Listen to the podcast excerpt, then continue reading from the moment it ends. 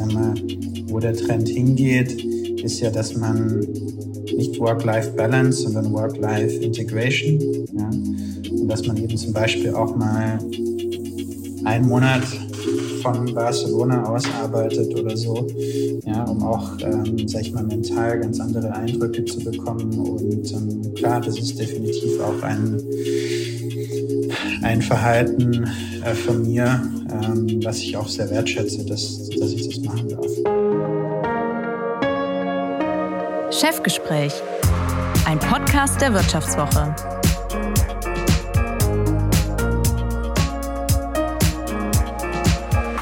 Meinen heutigen Gast hätte ich, wenn ich nachtragend wäre, gar nicht einladen dürfen.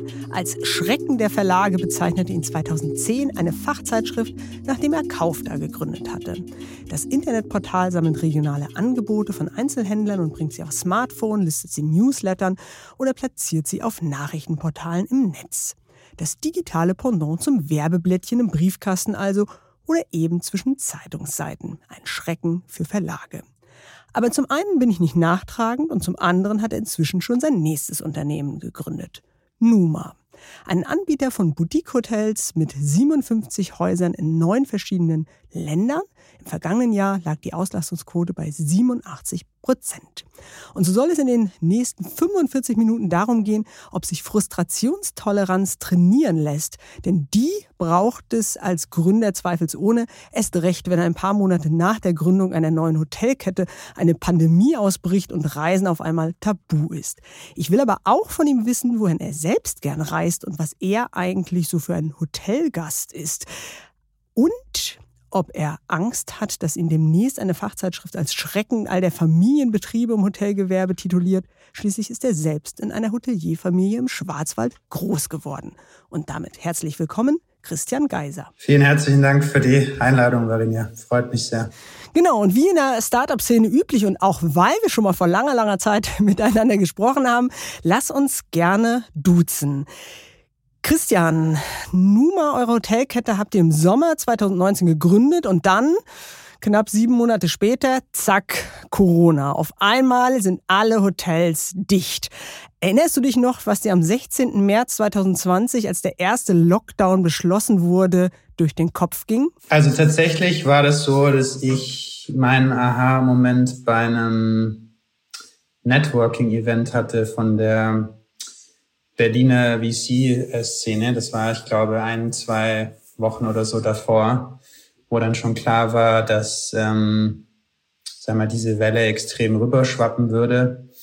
Ähm, und wir haben eigentlich gleich sofort, also als wir das mitbekommen haben, dass da was passieren könnte, haben wir ähm, sozusagen eine Maschinerie in Gang gesetzt, um darauf vorbereitet zu sein und quasi möglichst schnell uns auf die Bedingungen anzupassen. Ähm, ich habe aber auch jetzt, muss man sagen, rückblickend nie groß den Gedanken gehabt, dass das für uns ein Riesenproblem werden würde, weil das Schöne an unserem Modell ist, dass wir sehr flexibel immer zwischen Kurzfrist- und Langfristaufenthalten wechseln können.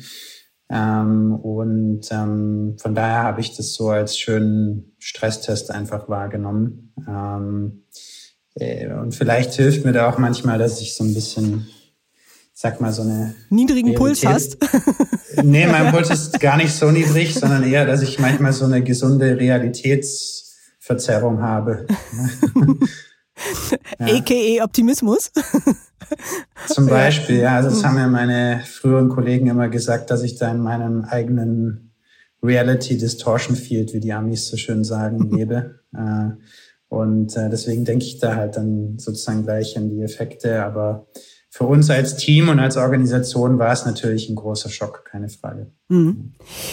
Zum einen, äh, du hast gerade gesagt, ihr habt dann auch relativ zügig diese Maschinerie in Gang gesetzt, wie ihr umgeht mit dieser neuen äh, Situation. Zum einen habt ihr euch eine ganz neue Zielgruppe erschlossen, statt Touristen und Geschäftsreisenden, die eben nicht mehr so ohne weiteres in Hotels einchecken konnten, äh, zogen Jobwechsler bei euch ein, Studenten, die aus WGs geflüchtet sind, Leute, die ältere Angehörige schützen wollten. Und zum anderen habt ihr eben auch sehr früh auf Digitalisierung gesetzt, auf Technologie der Check-in und der Check-out ist jeweils bei euch mit nur einem Klick aufs Smartphone erledigt, was zum einen natürlich bedeutete, weniger Infektionsgefahr, aber eben auch weniger Personalkosten. Habt ihr das denn von Anfang an wirklich so mitgedacht oder hat sich das eigentlich so nach diesem ähm, Corona-Moment gewissermaßen ergeben, als ihr euch auf die neue Realität einstellen musstet und du eben, wie du sagtest, diese Maschinerie angeschmissen hast, um damit umzugehen? Ja, also für uns äh, ist es so, dass wir zu Beginn natürlich nicht äh, erahnt haben, dass die hygienischen Vorteile da jetzt eine Riesenrolle spielen würden. Was wir aber gewusst haben, ist, dass circa 70 Prozent aller Prozesse in der Hotellerie eigentlich äh, automatisiert sein können. Ähm, Beispiele wie zum, dass du äh, unnötig an der Rezeption warten musst. Ähm, und das ist ein ganz wichtiges Thema, gerade für die kleineren Hotels und Objekte. Also hast eigentlich so 90 Prozent aller Hotels in Europa sind kleiner als 100 Einheiten. Und ähm, gerade hier kann so ein Technologievorteil sich natürlich sehr stark auszahlen. Als ihr losgelegt habt, damals im Sommer 2019, da monierte ja mancher ein Branchenbeobachter, dass womöglich das knappe Angebot an Immobilien euch eine Expansion erschweren könnte. Der Markt war schlichtweg leergefegt. Das ist jetzt nach Corona vermutlich auch anders, oder? Ja, da sprichst du einen wichtigen Punkt an. Also vor Corona gab es sehr hohe indirekte Konkurrenz von Office, also Büroimmobilien, mhm. was ein sehr lukrativer Fall war für Immobilienbesitzer aus zum Beispiel Hotel, Immobilien, Office zu machen. Ähm, das ist jetzt natürlich stark eingebrochen auch durch die, das veränderte na, Remote Work äh, Verhalten. Ähm, hinzu kommt noch, dass du eben eine ganz große Transformationswelle hast ne, in diesen familiengeführten Hotelbetrieben, ja, auch in den kleineren bis mittelgroßen Objekten, die einfach zu klein sind für die großen Hotelbrands. Also sagen wir so alles bis 120, 150 Einheiten pro Objekt. Mhm. Und das sind circa 90 Prozent des Marktes in Europa. Mhm. Und dafür mhm. sind wir halt sehr gut positioniert. Ähm, und von daher haben wir da natürlich auch ein sehr glückliches äh, Timing erwischt. Also Corona auch als Chance sozusagen. Eines eurer Häuser ist ja das ehemalige Hotel Angleterre in der Berliner Friedrichstraße. In Wien gibt es ein Vollholzhotel, das sich wie ein Waldhaus anfühlt. Und in ein paar Tagen eröffnet ihr in Oslo ein Hotel im ehemaligen Hauptpostamt. Also ihr achtet ja schon darauf, dass äh, eure Häuser so einen besonderen Charme haben. Wie findet ihr denn eigentlich diese Immobilien? Ja, also der Charakter von unseren Gebäuden ist äh, uns eine Herzen, Herzensangelegenheit. Deswegen arbeiten wir auch viel mit sogenannten Bestandsobjekten. Ne? Also ich sage immer, wenn die reden könnten, die würden ganze Romane schreiben, was die schon alles gesehen und erlebt haben äh, in, in ihrem eigenen Leben sozusagen. Ähm, wie finden wir die? Wir haben ein eigenes Team, was äh, nur darauf spezialisiert ist, mit äh, unseren Immobilienpartnern ähm, Geschäfte zu machen und die entsprechend auch ähm, an Land zu ziehen. Na, das sind erfahrene Experten aus der Immobilienwelt, auch angeführt von meinem äh, Mitgründer und Geschäftspartner mhm. Dimitri. Und wir arbeiten da auch vor allem mit, sagen wir, zum einen sehr großen institutionellen ähm, Partnern äh, zusammen, aber eben auch ähm, Family Offices, Entwickler und lokale äh, Immobilienbesitzer. Mhm. Und ist dir das schon mal passiert, dass du irgendwo langgeschlendert bist und gedacht hast, boah, die Immobilie hätte ich gerne für die Numa Group? Ja, das passiert tatsächlich äh, auch sehr oft, dass man irgendwo vorbeiläuft und denkt, wow, ist das ein wahnsinnig tolles Objekt. Und mhm. ähm, man schaut dann natürlich auch sehr schnell nach, ne, was es jetzt gerade äh, für, ein, für ein Konzept ist. Ne. Es muss ja nicht immer auch ein Hotel sein, kann ja auch was anderes sein, wie es genutzt wird. Und dann, mhm. wenn man dann selber sozusagen tagträumt und sich überlegt, okay, was man daraus alles Schönes machen könnte. Aber es ist ja mit unserem Konzept tatsächlich so, dass ich, selbst wenn man jetzt an dem physischen Immobilienprodukt nichts ändert, durch unsere Technologie trotzdem gleich sehr viel rausholen kann, wie man ein Objekt sozusagen verbessern kann. Und das, das verleitet einen natürlich sehr schnell dazu, da auch äh, zu träumen. Mhm. Ja. Zu euren Hotels hat auch unser Gast aus dem vergangenen Chefgespräch, Mario Kohle, Gründer und Chef von Enpal, eine Frage für dich mitgebracht, die wir an dieser Stelle einmal einspielen. Ja, also erstmal möchte ich den Christian schön grüßen, weil wir äh, Die Welt ist klein tatsächlich zusammen studiert haben. Das ist wirklich ein lustiger Zufall. Und ich, ich wollte ihn fragen, wie er CO2-neutrale Hotels sieht oder CO2-neutrale ähm, Möglichkeiten zu übernachten. Nach einer kurzen Unterbrechung geht es gleich weiter. Bleiben Sie dran. KI wird Ihr Business verändern. Wie können Sie davon profitieren? Tyler Wessing ist eine internationale Wirtschaftskanzlei. Weltweit arbeiten wir mit Technologieführern und Innovationstreibern zusammen. Wir beraten Sie bei Fragen zu strategischen Akquisitionen oder der Entwicklung konkreter Anwendungsszenarien, genauso wie zum Schutz des geistigen Eigentums oder zum KI-Recht. Investieren Sie in KI. Entwickeln Sie sich weiter mit KI. Mit uns. Wir wissen wie. Tyler Wessing. Mhm. Ist natürlich eine sehr wichtige Frage für uns, die viele Facetten äh, mitbringt, wo es uns berührt. Vielleicht um da mal zwei, drei zu nennen. Das eine ist sozusagen die Immobilie und das Gebäude selber.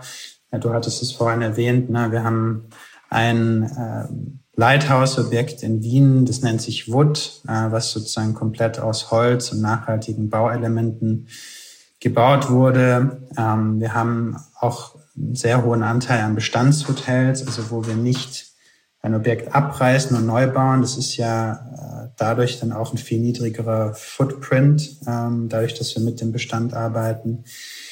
Wir haben ähm, Überlegungen, wie wir das Smart Home-Thema weiter vorantreiben können und auch im operativen Betrieb ähm, nutzen wir beispielsweise keine Einwegprodukte für, für Seifen, Shampoo oder Plastikkarten, ähm, die für uns da auch, sagen wir mal, sehr relevant sind. Ich möchte aber auch transparent sein, dass wir jetzt noch nicht da sind, wo wir sein wollen, weil wir bis vor zehn, elf Monaten natürlich auch mit ständig wechselnden Rahmenbedingungen und dem großen Gespenst äh, Covid zu tun hatten, was mhm. du ja vorhin auch schon erwähnt hast.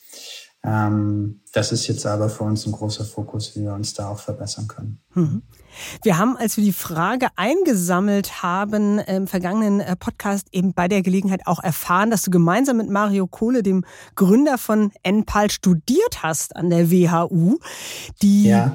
Business School in Vallenda gilt ja so als eine Kaderschmiede eigentlich für deutsche Unternehmer. Beispielsweise dieser Zalando-Gründer Robert Gens und Rubin Ritter haben auch dort studiert. Was hast du denn aus deiner Zeit dort mitgenommen? Ich vermute mal, dass das Netzwerk fast wichtiger ist als das Skript von der BWL-Vorlesung, oder?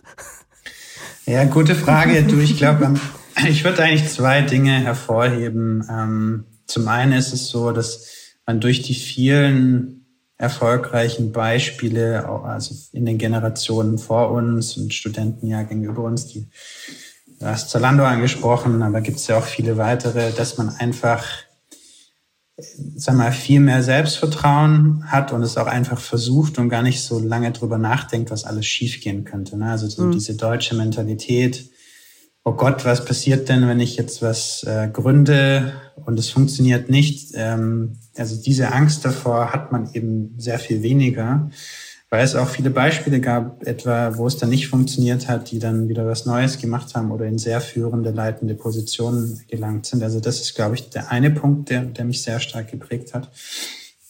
Und dann das zweite ist so dieser, dieses Anstacheln oder diese Inspiration, dass man mit einer großen Ambition auch einen bestehenden Markt nochmal neu gestalten möchte. Hm. Ähm, und gerade auch als, ähm, ja, so in Anführungszeichen Industry Outsider sich dann ähm, versucht. Und da hat dann natürlich auch, da hast du recht, das, das Netzwerk geholfen. Ich glaube, das ist aber sekundär gegenüber diesen beiden anderen Punkten, mhm. ähm, weil, sag mal, die, der Anspruch, die Ambition und auch einfach dieses dass man die Furcht nicht davor hat zu scheitern, das ist, glaube ich, mit das Wichtigste. Mhm. Aber vermutlich öffnet sich mit der Station WHU auf dem Lebenslauf auch mal leichter die ein oder andere Tür bei Investoren, oder? Ja, das, das ist sicherlich so. Äh, einfach auch, weil es viele gibt, die vorher da auch ähm, studiert haben. Ähm, ne, also wir hatten beispielsweise bei uns ähm, bei Kaufda und Bonnier war und einer unserer ersten Angels, der Michael Brehm, der auch äh, StudiVZ mhm. mit aus der Taufe gehoben haben, oder der, der Geschäftspartner von Frank Thelen, der Marc Sieberger, ähm, war auch an der WHU. Also das hilft auf jeden Fall, gar keine Frage. Mhm.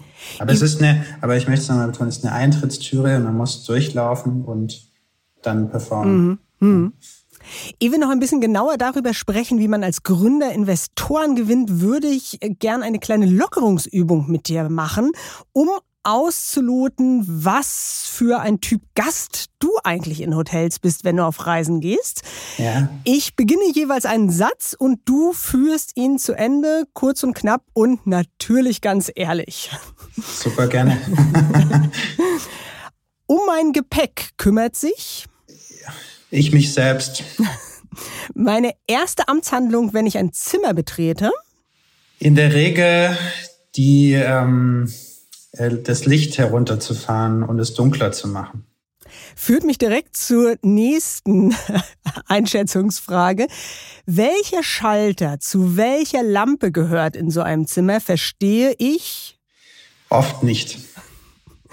Den Zimmerservice nutze ich? Wenn es ihn gibt, äh, sehr gerne. Mein schönstes Erlebnis in einem Hotel war als ich äh, zum 30. Mal im selben Hotel war und eine ganz besonderen, äh, ganz besondere tolle Überraschung bekommen habe. Da muss ich natürlich nachhaken. Was war das? Äh, das war in äh, Stockholm tatsächlich, wo ich äh, in meinem Leben jetzt schon über 120 Mal war. Auch meine bessere Hälfte kommt ja aus ähm, Schweden und ähm, das war sozusagen dann ein, äh, ein tolles Restauranterlebnis, äh, was ich da bekommen habe. Sehr schön. Führt aber direkt zur nächsten Frage. Mein schrecklichstes Erlebnis in einem Hotel war? Schlechte Schlafqualität und, und zu viel Lärm. Ja, das ist natürlich immer eine große Thematik. Wenn man das Fenster nicht öffnen kann, macht mich das? Wütend. Und letzte Frage. Ich gebe zu, ich habe schon mal etwas in einem Hotel mitgehen lassen und zwar tatsächlich ein, äh, ein Handtuch, weil ich zum Fitnessstudio äh, gegangen bin, was außerhalb war ähm, und äh, das dann aber auch wieder zurückgebracht habe. Vorbildlich. Aber damit liegst du übrigens äh, absolut im deutschen äh, Schnitt. Kürzlich machte ja die Meldung die Runde, dass Liz Trust in ihrer Amtszeit als britische Außenministerin den ein oder anderen kuscheligen Bademantel äh, von ihrer Dienstreise zum Landsitz Chevening mitgenommen hat. Und das Kabinettsbüro hat ihr jetzt kürzlich eine Rechnung über umgerechnet 13.000 Euro geschickt. Aber wenn es die deutschen Hotelgäste auch zwar kuschelig mögen, so doch dann etwas bodenständiger, sage ich mal. Fast acht von zehn Touristen aus Deutschland lassen gerne mal kleine Souvenirs oder nützliche Dinge aus dem Hotel mitgeben. Er gab kürzlich eine Umfrage des Reiseportals Expedia und am liebsten sind darunter Handtücher und Bademäntel. Mhm. Für, für natürlich auch direkt zur Anschlussfrage Geschäftsrisiko ähm, oder Ko Kostenstelle Bademantel. Gibt es denn in den Nummerhotels trotzdem auch Bademäntel und Handtücher kostenlos? Also Handtücher gibt's natürlich. Äh, sehr viele Bademäntel haben wir jetzt nicht im, im Standardangebot. Ähm, aber du hast zum Beispiel ähm, eine kleine äh, kostenfreie äh, Minibar mit einigen Getränken mhm. und dann ganz tolle Snacks, äh, auf, auf die würde ich einladen und für die wir auch sehr positives ähm, Feedback bekommen. Ähm, und ähm, ja, das ist dann auch immer schön zu lesen, was die Gäste sich da wünschen. Okay, ja. Ist also einkalkuliert bei euch sozusagen. Ja, ich meine, in der Hotellerie äh, sieht man natürlich auch die, ähm, sagen wir mal, die, die volle Vielfalt äh, von, von menschlichen ähm, Verhalten. Und ähm, insofern ist es äh, natürlich alles auch einkalkuliert, ja, mhm. definitiv. Du stammst ja selbst aus einer Hotelierfamilie aus dem Schwarzwald und während andere Weihnachten feierten, musstest du mit der Familie arbeiten. Wie erinnerst du dich an diese Zeit? Was hast du damals gelernt oder mitgenommen? Ja, also bei uns ist es so, man kann sich das so vorstellen, dass ähm, unser Familien- und, und Berufsleben von, von meinen Eltern war quasi eines. Also wir haben quasi im Hotel gewohnt und wenn wir auch als Kinder dann gegessen haben, morgens, mittags, abends, war das also quasi immer im Hotel. Ja? Mhm. Und ähm, von daher kann man das Berufs- und Privatleben da auch nicht trennen. Ja, und ich habe dadurch halt sozusagen früh schon das miterleben dürfen. Und es ist ja im Prinzip auch eigentlich so, wie ich heute lebe und wie viele das ja auch, auch machen in unserer Generation, dass man da keine so strikte Trennung mehr fährt. Ähm, und ich habe dann halt zum Beispiel an Weihnachten oder Silvester ging es dann ja auch um so Gästeunterhaltung oder ähm, na, wie, äh, wie man die, die Gäste zufriedenstellt. Und da war ich dann schon früh auch als, als Kind mit dabei. Und ich glaube, im Nachhinein ähm, bin ich dafür auch sehr, sehr dankbar, weil man sehr schnell lernt, eben Ruhe zu bewahren ähm, und auch lernen, was es heißt. Es ist ja ein sehr emotionales Produkt, ja? mhm. Hotellerie. Mhm. Ähm, was es heißt, eben die Leidenschaft zu sehen, na, Gäste glücklich zu machen. Ja, das mhm. ist ganz Schönes, aber natürlich auch eine große Herausforderung. Was hast du da so gemacht? Äh, die Betten oder ähm, mitgekellnert oder die Koffer hochgetragen? Keine Ahnung. Was, was für Jobs hast du da quasi übernommen und was, was hat dir besonders Spaß gemacht? Also zum Beispiel ähm, gegenüber Bar-Service, ähm, Kellner-Service, äh, Rezeptions äh, bis hin zu auch ähm, Abspülen und solche Dinge. Äh, und ich habe dann später natürlich, weil ich auch früh sehr technologiebegeistert war, na, wir hatten dann somit als eine der ersten Haushalte oder Häuser, je nachdem, wie man es nennen mag, auch ein ISDN-Anschluss. Ja, dann habe ich mich auch früher mhm. um so Themen wie die Internetseite gekümmert und habe mhm. dann auch für viele im Ort äh, nachher Internetseiten programmiert und solche Geschichten. Mhm. Haben deine Eltern das Hotel noch im Schwarzwald? Nee, die haben das verkauft. Ähm, es war leider kein, kein Numa-Produkt, weil der, der Schwarzwald gerade nicht auf unserer Expansionsliste steht. schade, schade. Ja, absolut. Aber ich habe viele tolle Erinnerungen daran. Hm. Als ich vor zwei Wochen in einem kleinen Hotel war, hat mir der Besitzer sowohl beim Check-in als auch beim Check-out bestimmt jeweils zehn Minuten sein Leid darüber geklagt, wie schwer es ist, an gutes Personal zu kommen, dass ich eben jetzt im dritten Jahr nach Corona ähm, oftmals einen anderen Job gesucht hat. Hat das bei deinen Eltern auch eine Rolle gespielt oder haben die vorher das Hotel schon, schon verkauft? Oder erinnerst du dich vielleicht auch an Gespräche darüber, wie es vielleicht auch vor Corona schon aussah? Das war, ja, also spricht einen wichtigen Punkt an. Das war eigentlich schon immer ein Riesenthema, gerade auch wenn man jetzt in ländlichen Gebieten ähm, einen Hotelbetrieb führt. Also wie kommt man an sehr gutes, ähm, äh, an sehr gute Teammitglieder? Hm.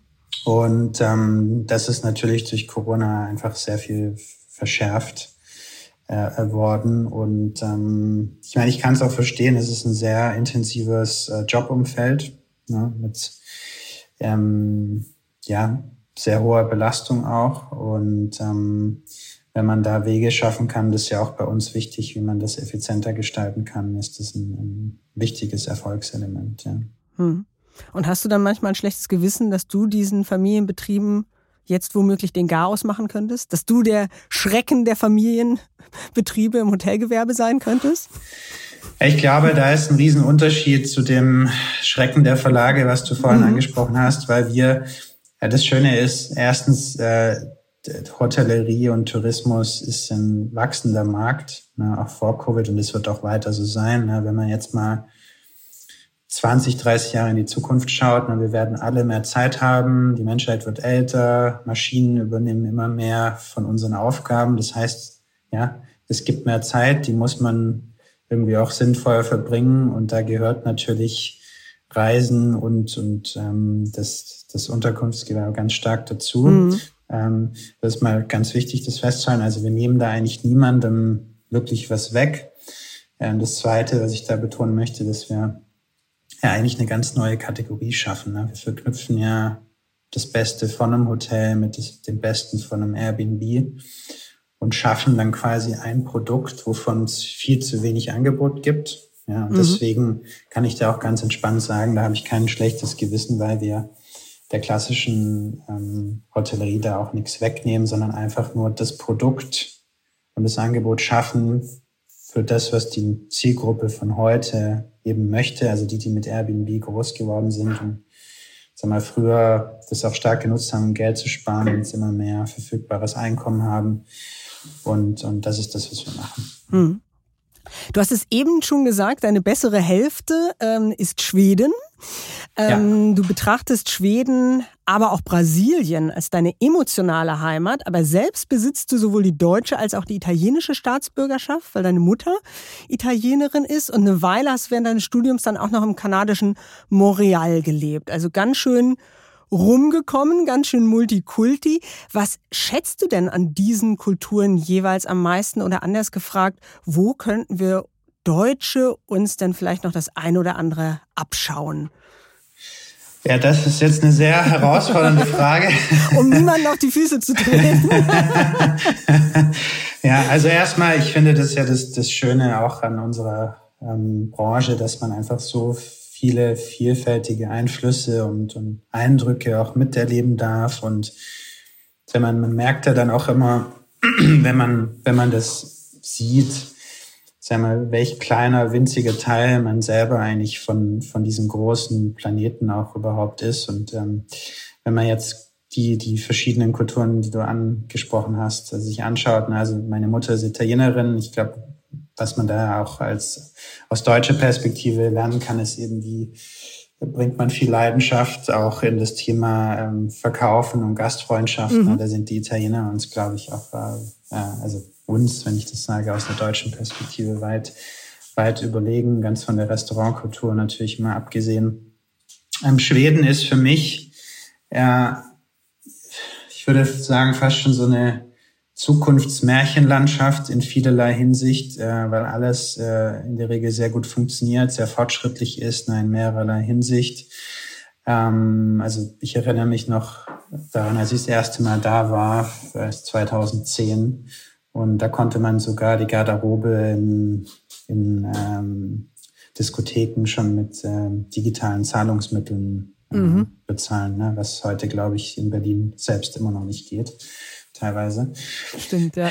ja ähm, so, Brasilien ist als Land sehr faszinierend, weil es an sich eigentlich ein Kontinent ist, äh, in sich ne, mit unglaublich vielen Einflüssen, eigentlich noch ein viel größerer äh, Melting Pot als die USA, würde ich sagen. Ne? Also äh, haben ja zum Beispiel auch die größte japanische Community außerhalb Japans. Und ähm, ich finde da sehr spannend, wie lebensfroh die eigentlich alle sind noch. Ähm, und trotz, sag ich mal, der Tatsache, dass es im Vergleich zu Deutschland sehr chaotisch zugeht, äh, kann man da eigentlich immer eine sehr, sehr gute ähm, Zeit haben. Und das ist, finde ich, auch immer inspirierend, das, das zu sehen. und ähm, man darf ja auch nicht vergessen, dass Europa ja eigentlich, wenn man sich die Gesamtmenschheit anschaut, ein winziger Teil ist. Mhm.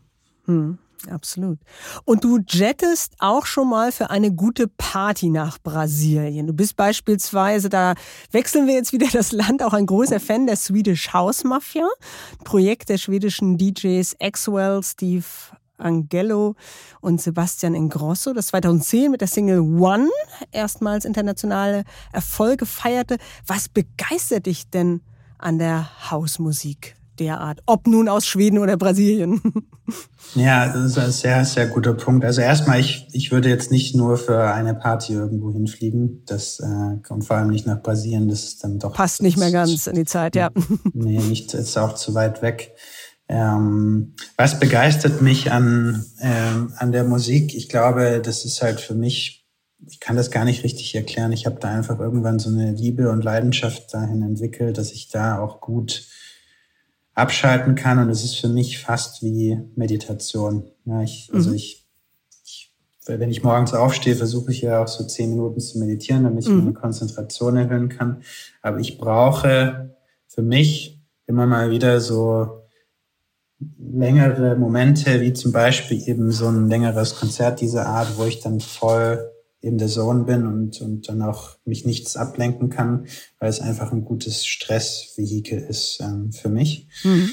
Und ich finde einfach, was die da auch geschaffen haben, ne, auch wenn man jetzt zum Beispiel nicht Fan dieser Art von Musik ist, aber was die zum Beispiel mit äh, visueller Kunst auch gemacht haben, ne, wenn die auflegen. Das ist äh, wirklich äh, eine tolle Inspiration. Ich habe auch zwischen den beiden Filmen, also zwischen Bonial Kaufta und Numa, habe ich auch eine Woche so einen Music Management äh, Kurs äh, gemacht, ah, der -hmm.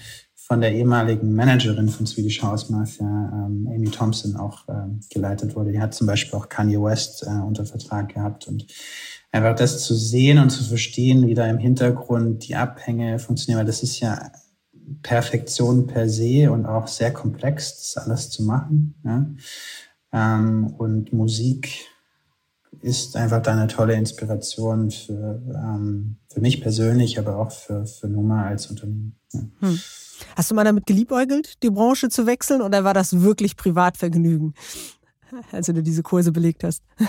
Ja, das ist natürlich sehr faszinierend, aber ich glaube, von außen wirkt es auch immer ähm, spannender und einfacher, als es ist. Ich glaube, es ist eine sehr harte Branche. Hm. Ähm, und wahrscheinlich noch sehr viel schwieriger, da auch äh, erfolgreich zu sein, als in dem, was, was wir machen. Und ähm, ich glaube, in dem Fall ist es besser, guter Kunde zu sein, als äh, auf der anderen Seite der Matrix zu stehen und sozusagen da wie im Film mhm. Matrix dann die, die rote Pille sozusagen zu nehmen. Ähm, aber diesen kurzen, kurzen Einblick, den, den fand ich sehr faszinierend, ja. Mhm. Du hast es eben angesprochen, ihr setzt ja bei Numa auch darauf, dass sich unser Reiseverhalten eben grundsätzlich ändert und das jetzt kein reiner Corona-Effekt war, dass wir eben ähm, etwas seltener vielleicht verreisen, aber dafür dann für längere Aufenthalte, bei denen wir dann auch äh, mal das Laptop zwischendurch im Hotelzimmer aufklappen, dafür aber dann ein bisschen länger beim Städtetrip in Lissabon bleiben und ihn auskosten können. Handhabst du das auch so in deinem Job, Privatleben, dass es so ineinander übergeht? Ja, ich glaube tatsächlich, äh, das ist definitiv so. Und es war aber auch schon immer bei mir so, dass ich das nicht wirklich äh, getrennt habe, mhm. auch vor allem bedingt durch, durch meine ähm, Kindheit und Jugend, wie ich das auch von meinen Eltern gelernt habe, die ja nicht immer, ich würde sagen, 24 Stunden, sieben Tage die Woche quasi on waren. Und deswegen empfinde ich das auch, ähm, jetzt, viele denken ja dann immer, ja, es ist ja irgendwie ein Riesenthema, wenn man das dann nicht trennen kann. Ich glaube aber tatsächlich, dass, sagen wir, wo der Trend hingeht, ist ja, dass man nicht Work-Life-Balance, sondern Work-Life-Integration, ja. Und dass man mhm. eben zum Beispiel auch mal einen Monat von Barcelona aus arbeitet oder so, mhm. ja, um auch, ähm, sag ich mal, mental ganz andere Eindrücke zu bekommen. Und ähm, klar, das ist definitiv auch ein ein Verhalten äh, von mir, ähm, was ich auch sehr wertschätze, dass, dass ich das machen darf. Ja. Hm. Was brauchst du denn, um richtig gut zu sein im Job? Du hast eben auch deine zehnminütige Meditationssession zu Tagesbeginn angesprochen, hast eben gesagt, so ein, so ein Puffer, um den Stress abzubauen, brauchst du schon. Du hast eben erwähnt, ähm, ja, dass es manchmal einfach andere Eindrücke und Inspirationen ist, sei es nur durch einen Spaziergang durch ja. Barcelona? Was ich da mache, und ich habe jetzt wirklich äh, auch als äh, Anmerkung, ich habe da nicht den Anspruch, sozusagen das Patentrezept gefunden zu haben. Ich glaube, mhm. ich muss mich da auch selber immer wieder an der eigenen Nase fassen und mich ver verbessern. Ein paar Sachen, die für mich gut äh, funktionieren. Zum einen habe ich ein ich habe zwei Coaches äh, tatsächlich. Einer ist so für mich ähm, auch was was äh, Personal und, und Mental Fitness angeht. Der ähm, der war früher auch ähm, beim Militär. Na, wenn man so hört, einfach die Geschichten auch zu hören, was die da teilweise durchgemacht haben, ähm, weiß man immer, dass man eigentlich gar nicht so eine große äh, Herausforderung da zu meistern hat. Aber der hat mir sozusagen geholfen, körperlich halbwegs äh, fit zu werden. Ähm, und, und dadurch schafft man natürlich auch eine mentale bessere Basis. Das mhm. zweite mhm. ist ein, wir nennen das so High Performance im Coach, auch wenn es darum geht, ähm, was Kommunikation, Entscheidungsverhalten angeht, äh, zu verbessern. Ähm, und ich glaube, das Dritte, das ist das eigentlich das Wichtigste dabei, ist, dass man einfach ein ganz starkes äh, Team äh, um sich herum braucht, ne, weil mhm. man ja früh auch lernt, ähm, man muss delegieren ähm, und ähm, vor allem mit Persönlichkeiten zusammenarbeiten, die man eher bremsen, als dass man sie anschieben muss. Mhm. Ähm, und das sind da so, so meine Punkte, die ich davon mitnehme. Ich mache dann auch, wie du angesprochen hast, ähm, das mache ich jetzt seit vier Jahren, glaube ich, versuche ich so einmal am Tag dann noch äh, diese Meditation äh, täglich gerade beim Aufwachen äh, zu machen. Das sind zehn Minuten, also ein Prozent ungefähr vom Tag, der 99 anderen Prozent ähm, besser macht. Äh, und es hilft mir tatsächlich da so 20, 30 Prozent mehr Konzentrationsvermögen mhm. auch reinzubringen. Mhm. Ja. Und du hast eben äh, das, ähm, das Team angesprochen, das Delegieren. Mhm. Fiel dir das Delegieren schwer? Ich glaube schon am Anfang. Na, gerade wenn man so manchmal auch dazu neigt, äh, sehr detailverliebt zu sein. Mhm. Äh, es ist aber der einzige Weg, das auch entsprechend äh, umzusetzen. Und ich glaube generell, dass ich immer sehr viel Vorschussvertrauen gebe und auch generell eher ein optimistischer Mensch bin und dann lieber sagen wir, das Risiko in Kauf nehme, dann manchmal enttäuscht zu werden als andersrum. Mhm. Ähm, und ähm, damit bin ich eigentlich soweit gut gefahren. Hm. Und du hast mal gesagt, als Gründer braucht man eine hohe Frustrationstoleranz.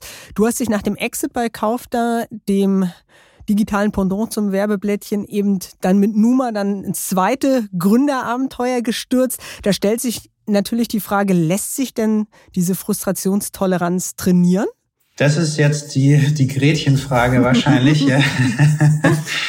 ähm, lässt die sich trainieren? Ich glaube, also man, man hat einfach natürlich eine gewisse gesunde Distanz dadurch, dass man schon so viele Super-GAU oder vermeintliche Super-GAU-Situationen gesehen hat.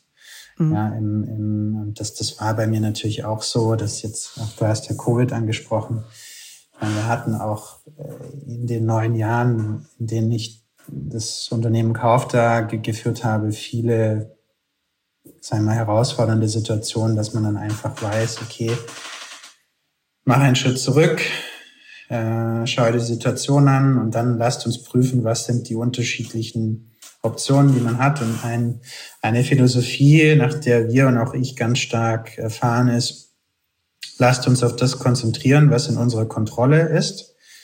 Ja, und äh, nehmen wir mal das Beispiel Covid. Ähm, wir können nicht kontrollieren, wie lange das dauert oder ob da jetzt noch ein, eine 23. Welle oder eine mhm. 50. Mhm. Mutante äh, kommt. Wir haben aber 100 andere Sachen, die wir machen können, die in unserer Kontrolle sind und darauf müssen wir uns konzentrieren. Und das ist so eine Philosophie, bei dem Thema Frustrationstoleranz, die uns stark hilft, weil viele fallen dann zu schnell in so eine Opferhaltung und sagen, mhm. ich kann ja da nichts machen oder ich erwarte, dass mir die Regierung hilft oder ne, meine Kollegen oder wer auch immer. So, und das ist gefährlich, finde ich, weil man kann, egal in welcher Situation ist, man ist oft sehr viel machen. Ja? Und mhm. ähm, diese Frustrationstoleranz dann, also wie, zu lernen, wie man damit umgeht, weil frustriert ist man dann oft trotzdem. Ja? Und zu 80 Prozent, gerade am Anfang eines Unternehmensaufbaus, sind Frustration, ja, weil man ja was Neues macht und man kriegt viel Ablehnung. Und das muss man als Motivation verstehen und ummünzen in Energie. Ja, und dann von den anderen 20 Prozent dann Sonnenschein sich aufladen und davon leben. So. Hm. Die 80-20-Formel ähm, sozusagen ähm, klingt ganz spannend, ähm, auch mit Blick auf meine nächste Frage. Die Zeiten für Gründer sind ja auch jetzt, da Corona vorbei zu sein scheint. Wir wissen es nicht genau keine einfachen Zeiten. Die Zinswende führt zu einem Umdenken bei Investoren wie Startups. Jahrelang ging es um schnelles Wachstum über allem mhm. und nun auf einmal muss man den Schalter umlegen in den Startups auf effiziente Strukturen, auf etwas langsameres, äh, nachhaltigeres Wachstum. Was würdest du denn jenseits von dieser 80-20-Regel Gründern oder jenen, die es jetzt gerade werden wollen, in der aktuellen Lage raten? Ganz zuvorderst äh, einfach machen. Jetzt ist der beste Zeitpunkt, um anzufangen. Ja, das ist ein bisschen kontraintuitiv, aber äh, wenn der Markt äh, am Boden liegt, kaputt ist und keiner eigentlich sich traut, dann ist der beste Zeitpunkt, weil dann hast du, kriegst du die meiste Aufmerksamkeit, du kannst am besten zeigen, was du anders machst. Äh, du kannst eine tolle Kultur bauen, ja, was die richtigen Elemente angeht, ne? also sich auf Effizienz zu konzentrieren, sich nicht ablenken zu lassen von all diesen Schönwetterunternehmern, die nur kommen, wenn, sag mal, das Gold aus äh, der Gold, äh, das Gold und der Honig aus dem, den Bächen fließt, so wie das teilweise die letzten Jahre war. Mhm. Und es ist einfach, also einen besseren Zeitpunkt als jetzt äh, anzufangen, den Grundstein zu legen, gibt es nicht. Ja? Ähm, und sich dann auch einfach darauf zu konzentrieren, Schritt für Schritt äh, die richtigen Dinge zu tun, ja? nicht, nicht zu schnell ähm, zu viel Erwartungshaltung auch an sich selber äh, zu haben und da reflektiert zu sein, ne, was bei manchen Geschäftsmodellen brauchst du auch einfach sehr lange. Ne? Also ähm, ein wirklich gutes Unternehmen zu bauen, dauert halt oftmals mindestens zehn Jahre. Mhm. Ne?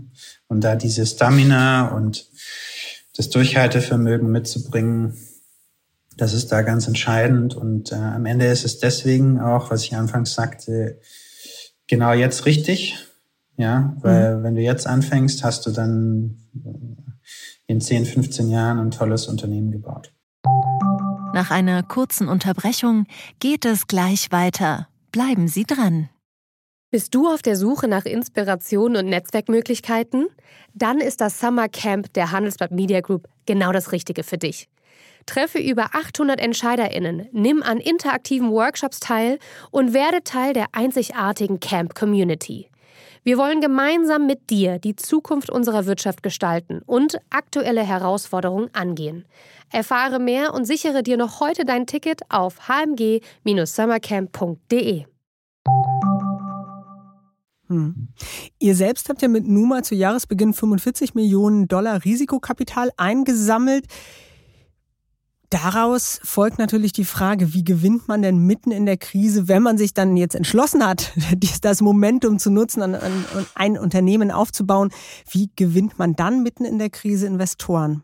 Ja, das war kein leichtes Unterfangen, weil bestimmt 90 Prozent aller Investoren gleich die Schublade und die Türen zugemacht haben aus so einer grundsätzlichen Ablehnung. Nee, jetzt will ich mir ja nichts anschauen, was irgendwie mit Covid äh, zu tun hat. Mhm. Da merkt man ja auch wieder, wie kurzsichtig oft viele Investoren auch denken.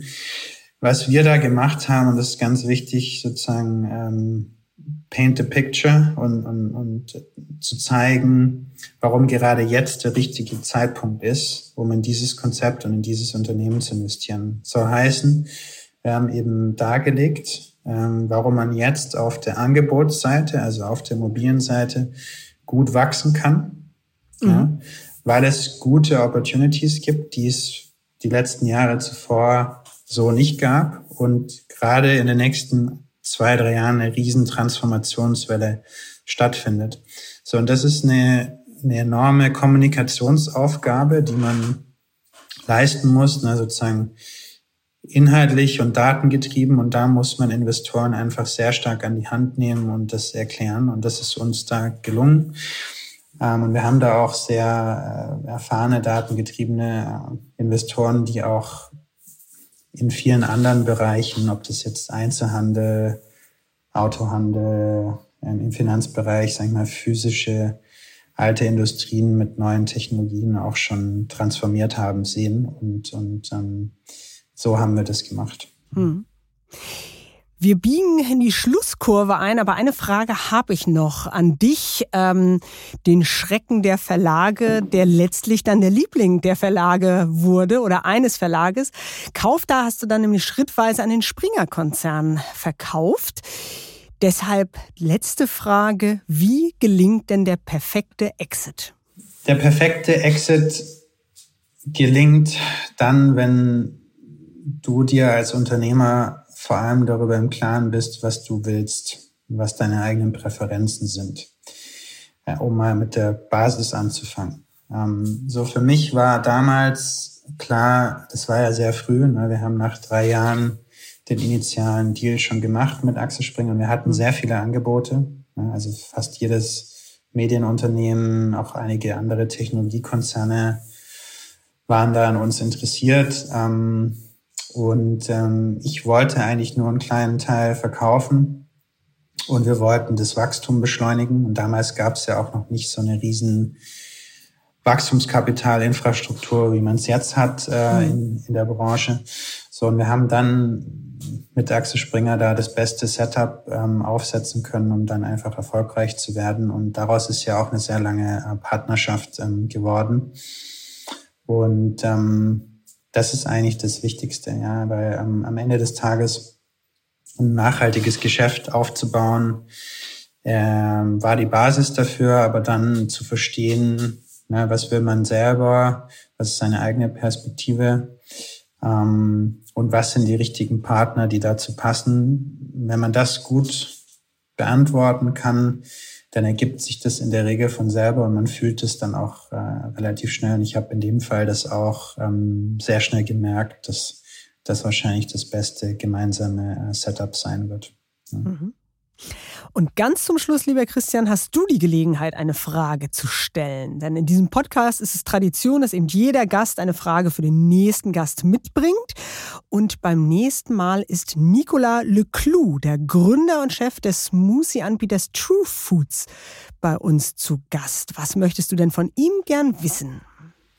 Was ich total spannend ähm, finde, ist, wie Sie denn auf diese sehr, ähm, ja, die Amis würden sagen, bolde und, und ähm, provozierende Marketingstrategie gekommen sind, weil wir die ja auch zum Teil bei uns äh, einsetzen und ähm, wir, wir den Mut entwickelt hat, ähm, das ähm, sehr früh auch einzusetzen. Ähm, und da würde ich einfach so den Gedankenprozess äh, gerne verstehen, weil das sicherlich sehr inspirierend sein wird. Das nehmen wir auf alle Fälle mit. Und ich bedanke mich ganz, ganz herzlich bei dir für die gute Frage und die noch besseren Antworten. Varinia, tausend Dank, hat Spaß gemacht äh, und ähm, ja, bis zum nächsten Mal. Haben auch Sie eine Frage an unsere Gäste im Chefgespräch oder vielleicht eine Idee, wen wir unbedingt mal einladen sollten? Dann schreiben Sie uns. Wenn Ihnen das Chefgespräch gefällt, lassen Sie gerne auch eine positive Bewertung da. Feedback können Sie ebenfalls gern senden an chefgespräch.vivo.de. Schreiben Sie uns, was Ihnen gefällt und was Ihnen nicht ganz so gut gefällt, denn natürlich möchten wir immer besser werden. Und schauen Sie auch mal in die Show Notes. Für treue Hörer und Hörerinnen des Podcasts haben wir ein paar Angebote, damit Sie die Wirtschaftswoche digital wie auch gedruckt etwas günstiger lesen können.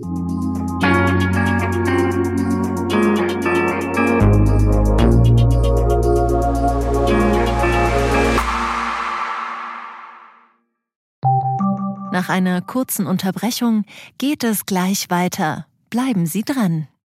Eine Weltreise starten, ihr Hobby ausleben, finanzielle Unabhängigkeit muss kein Traum bleiben. In der neuen Vivo Coach Masterclass erfahren Sie, wie Sie das Vermögen dafür aufbauen und es einsetzen. Kurzweilige Videos, spannende Inhalte, konkret umsetzbare Empfehlungen. Entdecken Sie das neue kostenlose Video-Learning-Format exklusiv für Abonnentinnen und Abonnenten der Wirtschaftswoche. Jetzt unter vivo.de slash coach slash masterclass. Vivo Coach. Wissen, das sich auszahlt. you